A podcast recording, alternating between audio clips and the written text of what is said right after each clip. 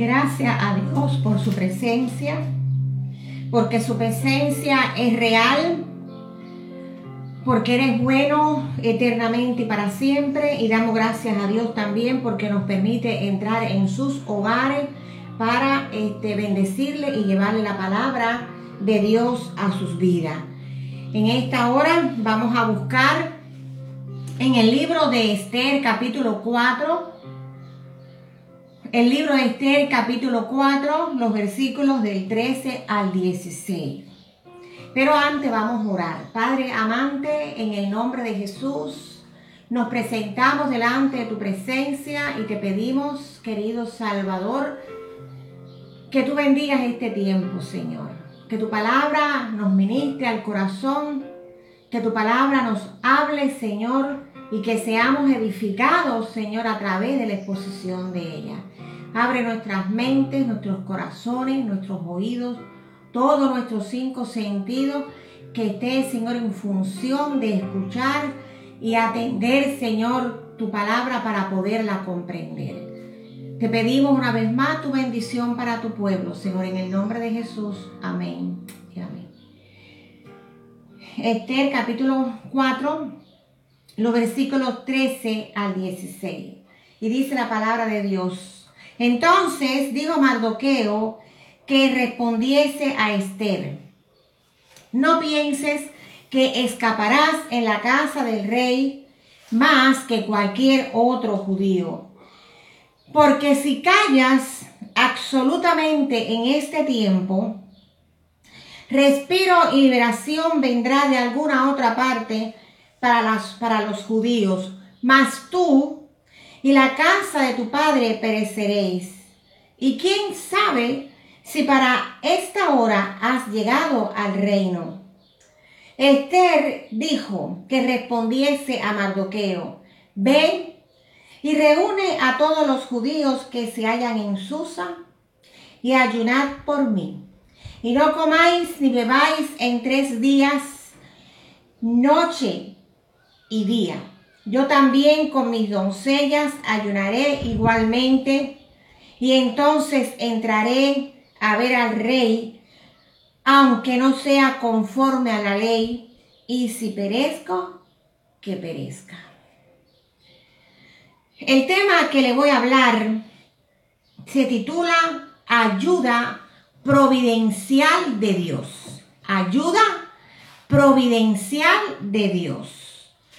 Cuando Dios llamó a Abraham para hacer a través de él una gran nación, que era la nación del pueblo judío,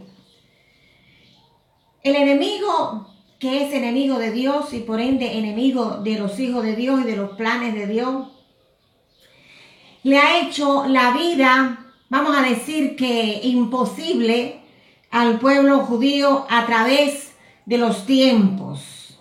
Siempre le ha declarado, le ha declarado la guerra, han querido exterminarlo, han querido barrerlo, porque sabemos que uno de los propósitos por la cual Dios llamó a Abraham para hacer una gran nación, era porque le dijo, porque a través de ti serán benditas todas las familias de la tierra.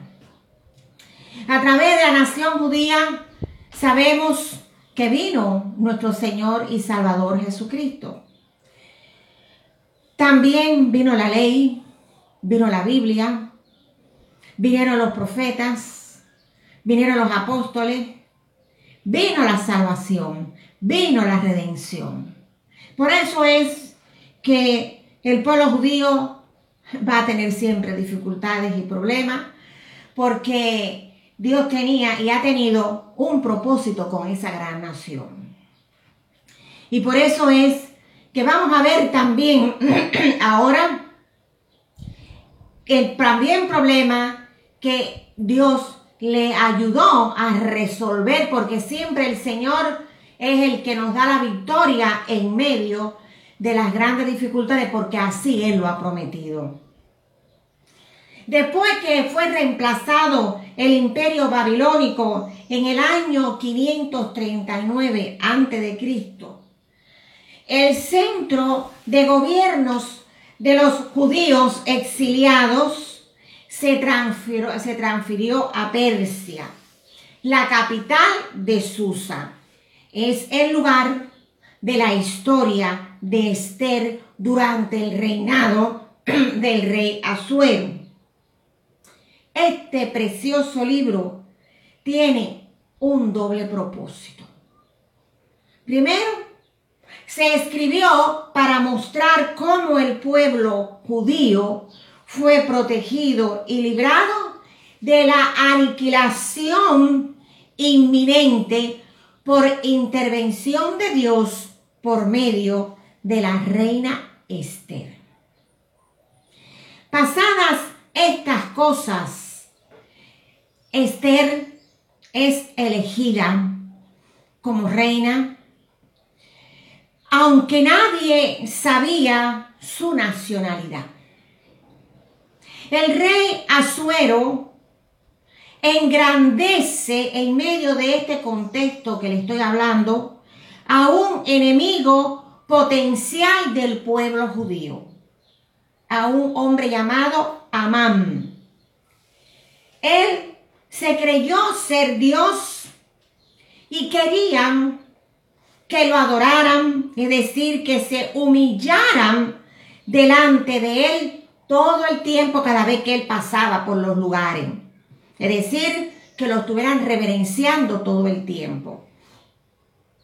Había un hombre llamado Mardoqueo judío primo de Esther, que fue quien, la educó y quien la crió. Mardoqueo era un hombre digno, que conocía la ley de Dios y nunca se arrodilló, delante de Amán. Eso le trajo problemas. Ya le habían dicho a Amán que él era judío y se empeñó en destruirlo a él y también al pueblo judío. Porque parece que todo el mundo le rendía honores y a eh, este hombre Mardoqueo no lo hizo. Así le pasó a Daniel y a sus amigos también en Babilonia y mantuvieron y manifestaron la misma convicción.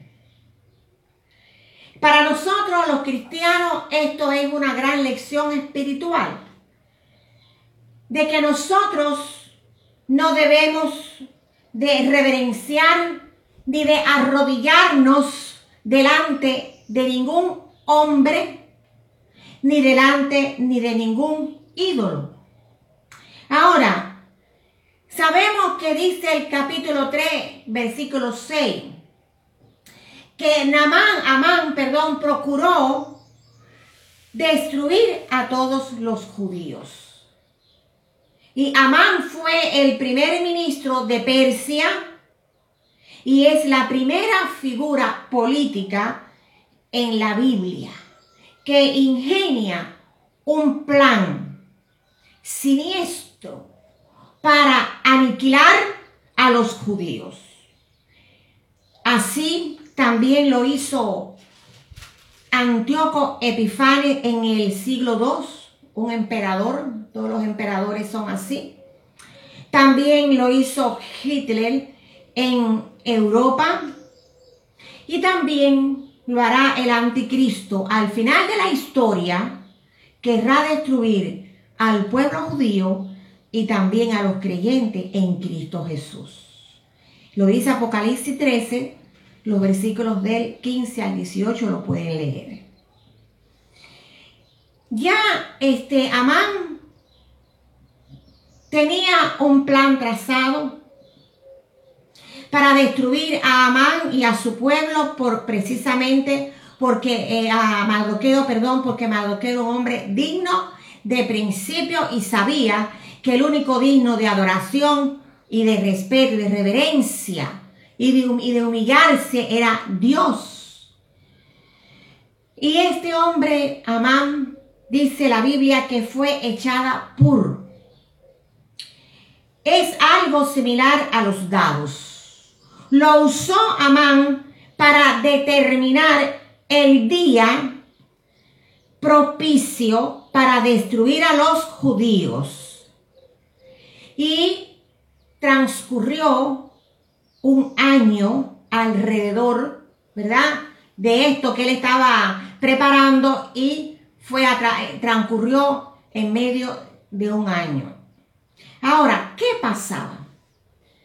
Dice la Biblia en el versículo 8 de este mismo capítulo 3 que sus leyes son diferentes de los de todos los demás pueblos. Eso es algo que a ellos les molestaba, ¿verdad? Porque la ley de los judíos y su estilo de vida era totalmente diferente, porque los demás pueblos eran paganos.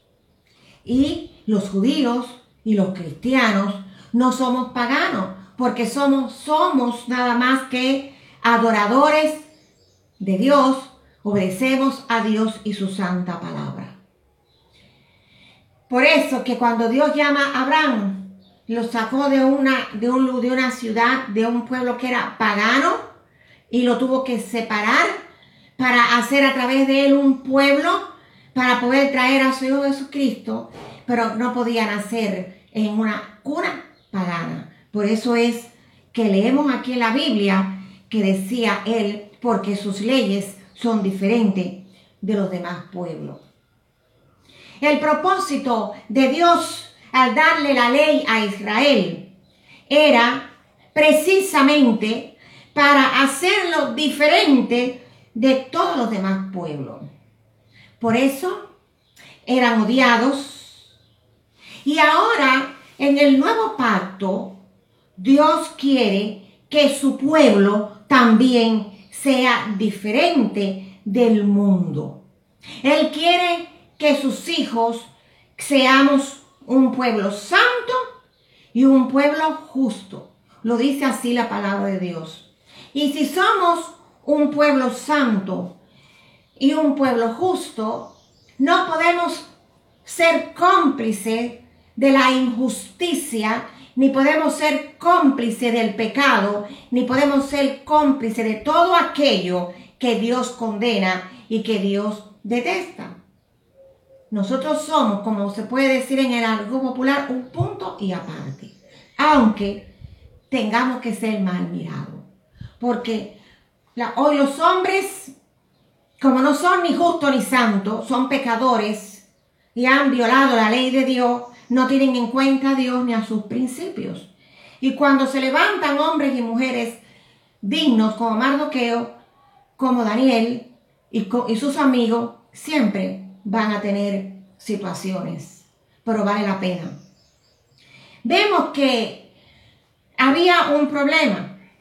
Ya este Mardoqueo se había enterado de lo que Amán estaba tramando y les invito a que ustedes puedan leer el capítulo completo del capítulo 3 y 4 de Esther para que se puedan contextualizar bien. Y él le dice una palabra a Esther, si callas absolutamente. Vamos a ver qué quiere decirnos el Señor con eso. Y que lo que le dijo Esther, si callas absolutamente, porque Mardoqueo al enterarse de lo que Amán estaba tramando para el pueblo, dice que él se vistió de silicio, se rajó la ropa, se sentó en tierra y dice que estaba gritando por toda la, clamando por toda la ciudad donde ellos estaban en Susa, porque estaba dolido por lo que querían hacerle a su pueblo y a su nación. Y Mardoqueo creía que era el propósito de Dios usar a Esther para librar a Israel y que ella había llegado a ser reina por esa misma razón. Si ella se negaba a ayudar a los judíos, también iba a perecer, porque ella también era judía. los propósitos soberanos de Dios, por lo general, incluyen la responsabilidad humana. ¿Qué quiere decir esto? Que tenemos participación en la historia, que tenemos participación, oiga bien, en los procesos que vive la humanidad. Porque vamos a ver que aunque ellos oraron, hubo una participación humana y nosotros estamos viviendo en un contexto en la humanidad que también nosotros como cristianos y como iglesia también tenemos una participación. Históricamente siempre ha sido así y así será. Y por eso es que eh, Mardoqueo estaba, estaba seguro que el Señor había puesto a Esther en el palacio, no para que estuviera exhibiendo joyas y ropas bonitas, sino con un propósito mucho más allá, que era de salvar a su pueblo. Y vemos que él le dice, ¿y quién sabe si para esta hora ha llegado, has llegado al reino? Este pasaje revela el significado fundamental de este libro. Dios participa en los acontecimientos del mundo a fin de salvar y lograr sus propósitos redentores a favor de ellos. Ahora, vemos que había una situación donde era una decisión. En la en la costumbre de Persia y en la costumbre de aquellos tiempos, si el rey no te mandaba a buscar, tú no te podías aparecer así por así, porque aunque tú fueras la reina, te podía costar la vida. Y tal parece que Azuero no era muy buena gente. Por eso es que ella sabía que tenía que tomar una decisión valiente riesgosa inclusive para su vida, pero ella no se apoyó en sus fuerzas. Y por eso ella le dijo a Mardoqueo que todo el pueblo se pusiera en ayuno oración tres días y que ella también iba a ayunar con sus doncellas. Y dijo, y me voy a presentar. Dice, y si perezco, que perezca. Es decir, que ella no se acomodó en el palacio sino que ella sabía que tenía una misión de parte de Dios y estaba dispuesta a dar su vida. ¿Verdad? Aquí vemos el ejemplo de una mujer extraordinaria, de una mujer valiente, que se arriesgó a todo para salvar a su nación. Y dice que Esther estuvo dispuesta a dar su vida en un intento para salvar a su pueblo. Ella haría lo que era apropiado y dejaría que Dios se ocupara de las consecuencias. Oiga bien, Dios no honrará a los que permanecen en silencio a fin de proteger su puesto o posición social. Lo repito, Dios no honrará a los que permanecen en silencio a fin de proteger sus puestos o su posición social, sino que honrará a los que por amor a Dios y a su pueblo y por amor a su palabra dicen la verdad a pesar de grandes pérdidas. Mardoqueo y Esther estuvieron dispuestos a morir si fuera necesario en esa lucha contra los poderes del mal. Y por eso ellos son un fiel ejemplo para muchas veces cuando tengamos que tomar decisiones, recordar que la Biblia nos da estos ejemplos. Hay muchos que están en silencio. Hay muchos que nunca se han querido buscar problemas por no querer decir la verdad. Y Dios quiere un pueblo santo y un pueblo justo. Y dentro de la justicia dice la palabra que el amor no se goza de la injusticia, sino se goza de la verdad. Así que si tú eres uno de los que siempre está callado porque no te quiere buscar problema, déjame decirte, perdóname, pero tú no eres, tú no estás calificado. Tú no estás calificado. Perdóname y no quiero ser más fuerte inclusive, porque vemos que Juan el Bautista le declaró una gran verdad a Herodes, que era en este caso el presidente de aquel tiempo, y, que le pudieran haber dicho que era un entrometido, que no tenía que meterse en eso. Sin embargo, él lo hizo. Y aunque le cortaron la cabeza, él dijo lo que tenía que decir y dijo la verdad. Cuidémonos de ser cobardes y de ser infieles. Dios no te va a honrar para nada, porque está tapando y te vuelves cómplice de lo mal hecho y te vuelves cómplice del pecado. Ahora, vemos que Dios estaba trabajando en el asunto ya. Cuando ella decidió ayunar y orar y apoyarse en Dios y buscar respaldo espiritual de su pueblo, Dios comenzó a hacer un trabajo que nadie podía hacer. Cuando, Mardoque, cuando el rey Azuero fue a su descanso, aquella noche se desveló. Dios es especialista en eso, ¿verdad? A unos, como a Nabucodonosor, le pone sueños que lo perturban, porque quería tener un trato con él y ahora este lo desveló. y le dio así, no fue casual, por buscar los libros de las crónicas, ¿verdad? Y lo mandó a buscar. Y aquí está la ayuda providencial de Dios, porque en una oportunidad Mardoqueo escuchó a dos eunucos del palacio que estaban preparando, como pudiéramos decir, como un golpe de Estado para afectar al rey. Y él ayudó en, en ese asunto y lo hizo saber y libró de la muerte al rey Azuero.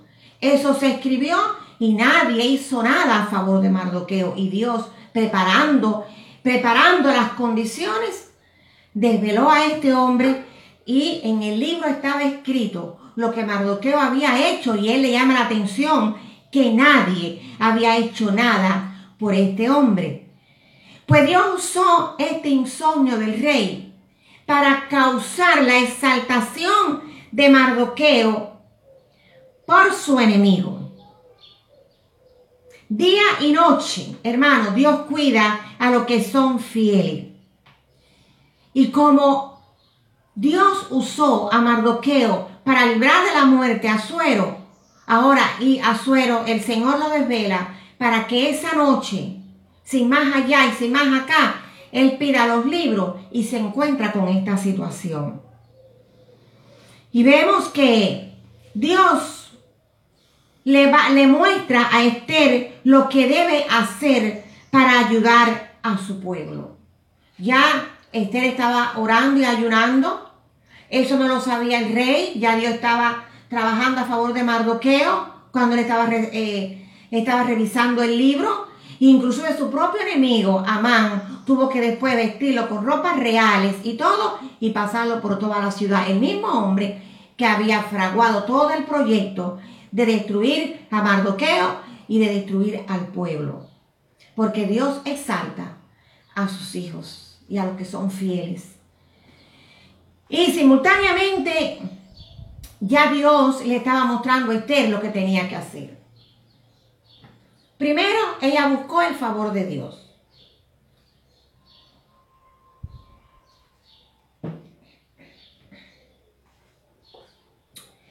Ella buscó el favor de Dios cuando pidió y se puso a ayunar por tres días. Y cuando ella buscó el favor de Dios en oración y ayuno, Dios desde los cielos le dicta lo que tiene que hacer. Y aquí hago un paréntesis para todos aquellos que creen que no hay que ayunar. Sí hay que ayunar, sí hay que orar y sí hay que buscar la dirección de Dios. En aquellos tiempos y ahora también. Y déjeme decirle que Dios le trazó a ella y le dijo todo cómo tenía que hacerlo. Y yo le invito a ustedes que busquen en sus Biblias en ese capítulo 6 para que ustedes vean todo lo que, porque aquí ahora no se lo puedo describir porque el tiempo no me va a alcanzar. Y vemos que a ese mismo Amán, que preparó una horca en la casa junto con su familia y todo, porque ellos fueron cómplices y participaron para ahorcar a Mardoqueo y quitárselo de adelante. Cuando Esther planifica dos banquetes y invita a Amán y después ustedes verán cómo el rey le hace la pregunta y ella comienza después a decirle el plan. Bueno, el rey se enfureció tanto que mandó a ahorcar a ese hombre, al enemigo, y resulta ser que era el mismo Amán. Y ya Dios empezó, vamos a decir que ahí limpiando el camino. Ese hombre que había planificado matar a ese hombre fiel y justo y recto y que glorificó y solamente se postró delante de Dios, fue ahorcado y todos aquellos que se levantan en contra de aquellos que publican la verdad de Dios, siempre Dios hará justicia. Ahora, faltaba otra petición. Ya el rey Azuero fue engañado por el mismo Amán para hacer un proyecto de ley, un documento, ¿verdad? Para que todo aquel que no obedeciera, que todo aquel que no se arrodillara, pues lo mataran. Y aunque ya él estaba ahorcado, ya había una ley firmada por el, por el rey Azuero con el cuño de él y la ley de Medo y de Persa era irrevocable. No se podía, ahora el, rey no se podía echar para atrás. Pero como Dios estaba en el asunto, porque ella oró y ayunó y le pidió ayuda al Señor, y ya Dios estaba interviniendo en el asunto, vemos que ella le habla al rey y el rey le dice que, que hasta la mitad de su reino se lo daba, que cualquier cosa ella necesitaba. Y vemos que ella le dijo todo lo que, que había que librar ese pueblo porque ya habían dedicado el día, habían separado el día donde iban a exterminar a todo su pueblo. Y era un pueblo indefenso, un pueblo sin arma, es decir, que tenían toda la de perder. Sin embargo, este, cuando ella le habla al rey acerca de esto, el rey ya no podía echar para atrás este, lo que él había autorizado. Sin embargo, el Señor fue tan maravilloso que él autorizó a Mardoqueo y autorizó a Esther a que ellos redactaran un documento y ya Mardoqueo estaba al lado del rey y tenía el anillo que le habían dado a Amán. Se lo quitaron a Amán muerto porque, y se lo pusieron a, a Mardoqueo y ellos mismos redactaron la carta, ¿verdad? Con el sello donde se le da el derecho, se le da el derecho a que los judíos se defendieran golpe a golpe, a defenderse y había sido decretado para su destrucción. Es decir, que esa carta que el rey, aunque le dice a ellos que la redactaran, porque ya se pone de parte, ¿verdad? De Mardoqueo y de Esther, porque era Dios obrando. Ellos hicieron la carta y él autorizó a que los judíos se pudieran defender ese día. Sin embargo, Dios típicamente no salva a los creyentes sin la fiel participación de ellos pero está constantemente con ellos planeando su liberación. Es decir, la liberación de Israel fue el resultado de la acción combinada de Dios y de los fieles creyentes. Es decir, que a Dios no se le puede dejar todo. Hay una parte que le toca a Dios, pero hay una parte que nos toca a nosotros. Cuidado, hermano, no se vaya a dejar confundir. Dice Filipenses capítulo 2, versículo 2 y 13, que Él pone el querer como el hacer en nuestros corazones por su buena voluntad. Es decir, que ahí intervino Dios, pero tuvo que intervenir Mardoqueo, tuvo que intervenir Esther, y los judíos se defendieron y tuvieron que hacer sus propias armas. Y la Biblia habla en el capítulo 8 que fue una gran matanza y tuvieron gozo y paz. Ellos tuvieron que luchar, ellos tuvieron que pelear y defenderse. Ahora dice que el temor de los judíos había caído sobre ellos. No solo Dios permitió que los judíos se defendieran, sino que también Dios hizo que el, el, pueblo de la tierra temiera a los judíos. En otras palabras, en realidad el pueblo de Dios llegó a alcanzar una posición más importante mediante la inicua maquinación de Amán.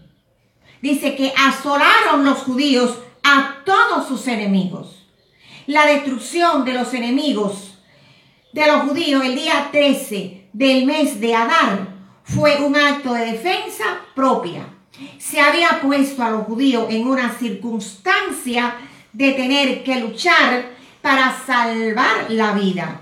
Hicieron frente eh, a los que querían aniquilarlos, pero mostraron moderación al no saquear a sus enemigos, es decir, que no tocaron ninguno de los bienes de sus enemigos, los mataron, pero no tocaron sus bienes. Eso porque eh, si no eran, si no era un vandalismo y ellos no eran vandálicos. Marroqueo estableció la, fiesta de Purín, un festival de dos días que conmemoraba solamente la liberación divina del pueblo de Dios de la siniestra maquinación de Amán para el genocidio judío. A la fiesta se le llamó Purín, rememorando que Amán usó, usó perdón, el pur o la suerte para determinar el día en que debía destruirse a los judíos. La fiesta de Purín le recuerda a los creyentes que Dios anula las leyes de las posibilidades. Nunca el pueblo de Dios debería verse como víctima de la suerte o la fortuna. Dios tiene un plan maravilloso para cada uno de sus hijos. Un plan que está en armonía con su gran plan redentor. Pero ellos, nosotros, tú y yo, debemos defender la causa de Dios como hicieron Mardoqueo y Esther. Te aconsejo en, esta, en este día, hermano querido, de que analice la palabra de Dios y que de la misma forma que el pueblo judío se tuvo que defender, primero buscando este, el respaldo en Dios, muchas veces en la historia de la humanidad vamos a tener que tomar la posición igual que de ellos y Dios nos respalda. Si la Biblia está lleno de ejemplos, muchos, de muchas batallas que el pueblo de Dios tuvo que librar y Dios iba adelante. Jehová de los ejércitos es el Dios de la gloria que libra nuestras batallas. Que Dios le bendiga a todos en este día.